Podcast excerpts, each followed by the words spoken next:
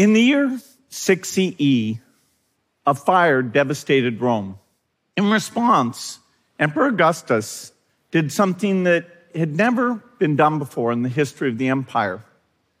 He created a permanent team of firefighters who used buckets just like this one. Augustus understood that individuals alone can't protect themselves from fires. They need help from the community. When one person's house is on fire, that creates a risk for everyone else's homes. And so, what we've had these last few years is like a horrific global fire. The COVID pandemic has killed millions and upended economies. And we want to stop that from happening again. COVID, it's hard to overstate how awful it's been. It's increased the health inequities between the rich and the poor. Survival depended partly on your income, your race, uh, the neighborhood you lived in. And so we should seize this opportunity to create a world where everyone has a chance to live a healthy and productive life. Also, a life free from the fear of the next COVID 19.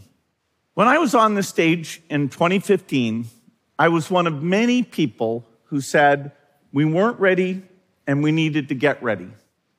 We didn't. The speech actually was watched by a lot of people, but 90% of the views were after it was too late. so now I hope the need is clear. And of course, we've learned a lot. Uh, during this pandemic, a lot of things worked well, a lot of things didn't work well. And so we have all that knowledge to build a prevention system. COVID 19 can be the last pandemic if we take the right steps.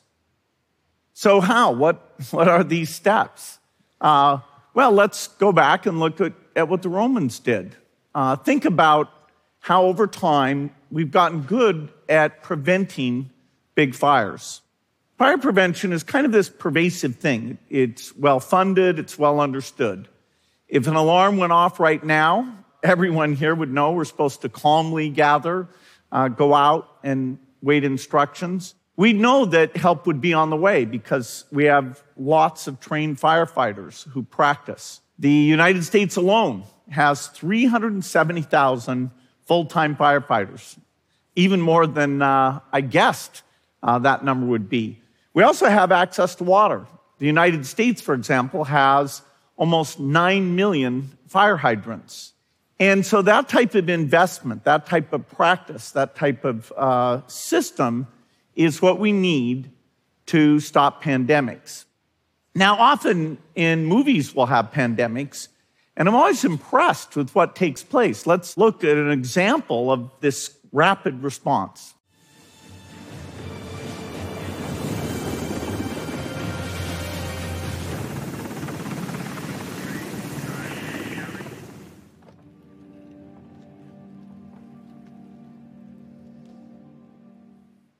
Well, that's quite impressive. We don't need the music, but otherwise, we saw exactly what should happen. An outbreak's detected very quickly, literally within days. Uh, doctors are dispatched. Uh, they have a helicopter to get into exactly ground zero. Uh, they go in there and they, they've got the right tools. And this is what should happen when an outbreak is spotted. But we don't have that team. We don't have those resources. And if, if an outbreak took place in a low income country, it could be literally months before we started to orchestrate those resources. So, despite what you see in movies, there is no group of experts standing by to prevent this disaster. So, we have to create a new team. I believe we should create what I call the GERM team. Uh, GERM stands for Global Epidemic Response and Mobilization. This group is full time. Their only priority is pandemic prevention. It's made up of a diverse set of specialists with a lot of different realms of expertise epidemiologists, data scientists, uh, logistics experts, And it's not just scientific and medical knowledge. They uh, also have to have communication and diplomacy skills. The cost of this team is significant. It's over a billion a year uh, to support the 3,000 people who would be on this team. And its mission is to stop outbreaks before they become pandemics. The work would be coordinated by the WHO. Uh, they'd be present in many locations around the world, stationed in public health agencies. They'd work closely with the national teams, depending on the income level. You know, they'd have more in the lower income countries. You know, for example, we could have germ members, say an epidemiologist, working out of the Africa CDC office uh, in Abuja. And a very important thing is that, like firefighters, a germ team would do drills. When you want to have quick response, when you want to make sure you have all the pieces there and you can move very quickly, practice is key. That's how you make sure everyone knows what to do. Now, this team, there could be periods where there's no risky outbreak, and they can keep their skills strong um, by working on some of the other infectious diseases, but that would be a, a second priority. They would work with countries to strengthen their health systems. The health systems are the front line. You need to know if, say, a lot of people show up with a, a new kind of cough, that's when germ team needs to look into it and say, is this an outbreak? Is there a new pathogen here? What is the sequence of that? And so for all of this, the first 100 days are key. Viruses spread exponentially. And so if you get in there when the infection rate is fairly small, you can actually stop the spread.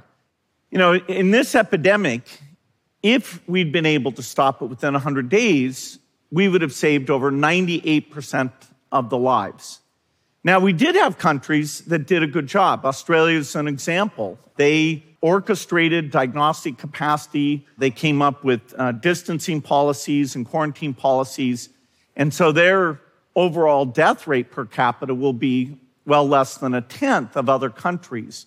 But we did not, as a world, uh, contain it. And that's what we have to do next time.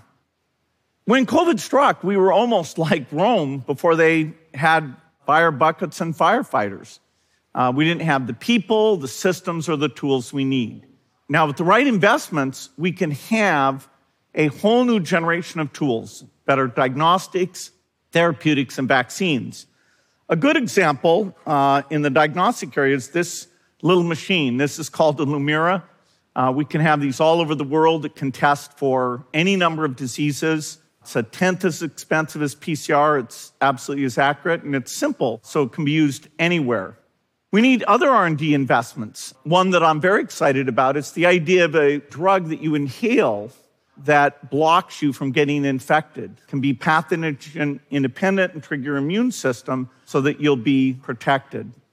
A lot of the tools, the diagnostic tools and those uh, infection blocking tools are important because they can be staged in advance.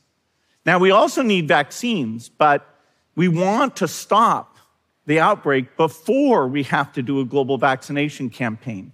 Uh, and so vaccines can play a couple of different roles, but not the primary role. We have to invest in more than just that. When we look at vaccines, they were the miracle of this epidemic. They saved millions of lives, but they can be far better. We need to invent easier to deliver vaccines that are just a patch you put on your arm or something that you inhale. We need vaccines that actually block infections. In this case, uh, there were lots of breakthrough infections. We need vaccines that are broad spectrum, so they work against most of the emerging variants, uh, which we did not have this time. And we also need factories that are standing by so we can build enough vaccines for the entire world within six months and achieve far better equity. The vaccines can also do something uh, that would be super helpful, which is to help us eradicate entire families of viruses. Uh, innovative new vaccines used properly could get rid of the flu family, the coronavirus family. And there's a huge burden of those, even in non pandemic years. And if we get rid of it, it, it can never cause a pandemic. So I'm talking about investments in three broad areas. Disease monitoring, that's germ, the R&D tools that are far better, and finally, and the most expensive is improved health systems. This won't be cheap, uh, but it'll save lives and even it'll save money in the long run. It's uh, like an insurance policy. The cost to prevent the next pandemic will be tens of billions of dollars. But let's compare that to what we just went through. Uh, the IMF estimates that COVID has cost nearly $14 trillion. And so we need to spend billions in order to save trillions. And here's the best part of this. Even when we're not having an outbreak, these investments, like the Lumira, those new vaccines, they will make people healthier.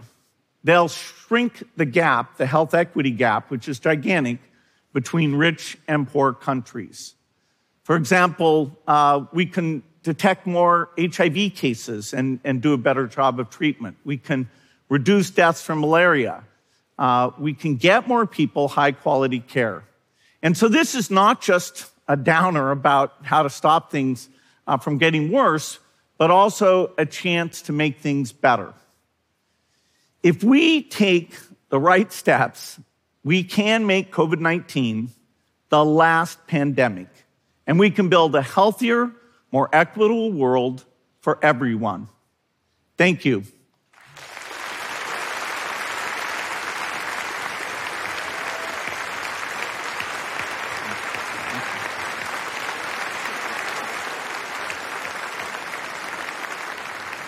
Thank you, thank you, thank you so much. Um, I have a few follow up questions, and one is really about the formal status of germ. So you mentioned this would cost a billion dollars. You mentioned it comes through the WHO, but exactly, like, who's running this? How does this work? How do we make this happen? Uh, well, germ does not exist. It's a proposal I'm putting forward that hopefully over the next year, while the pain of the pandemic is still clear in people's minds, will get a global consensus. The rich world governments will have to step up like they do uh, with all aid things and come up with that money.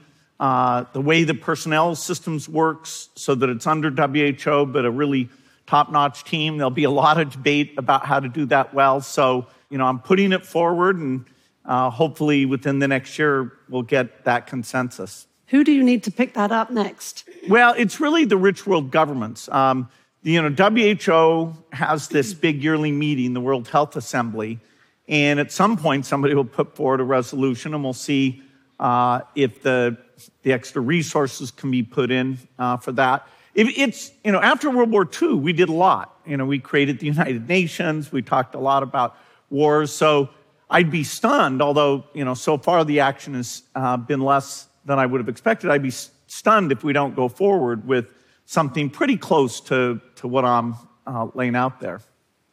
This has been pretty personal for you. You have, you know, the anti-vaxxers are out there, they are loud, and this has become personal. I just wanted to ask, like, how are you, how are you managing that?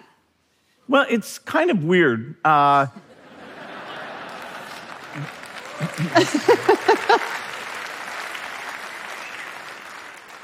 Our, our foundation, the Gates Foundation, is very involved in vaccines, the invention of new vaccines, funding vaccines, and we're very proud that uh, through joint efforts like Gavi, uh, that saved tens of millions of lives. So it's somewhat ironic to have somebody turn around and say, no, you know, we're using vaccines to kill people or to make money, or, you know, we started the pandemic, even some strange things like that I somehow want to track, you know, the location of individuals because I'm so deeply desirous to know where everybody is.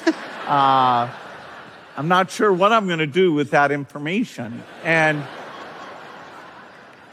you know, does this turn into something where, you know, there's constantly crazy people showing up? Who knows? Uh, but, you know, hopefully as the pandemic calms down, people are more rational about, hey, vaccines are a miracle and there's a lot more we can do. So the future is in our hands in the present. Bill Gates, thank you so much for being here. Thank you.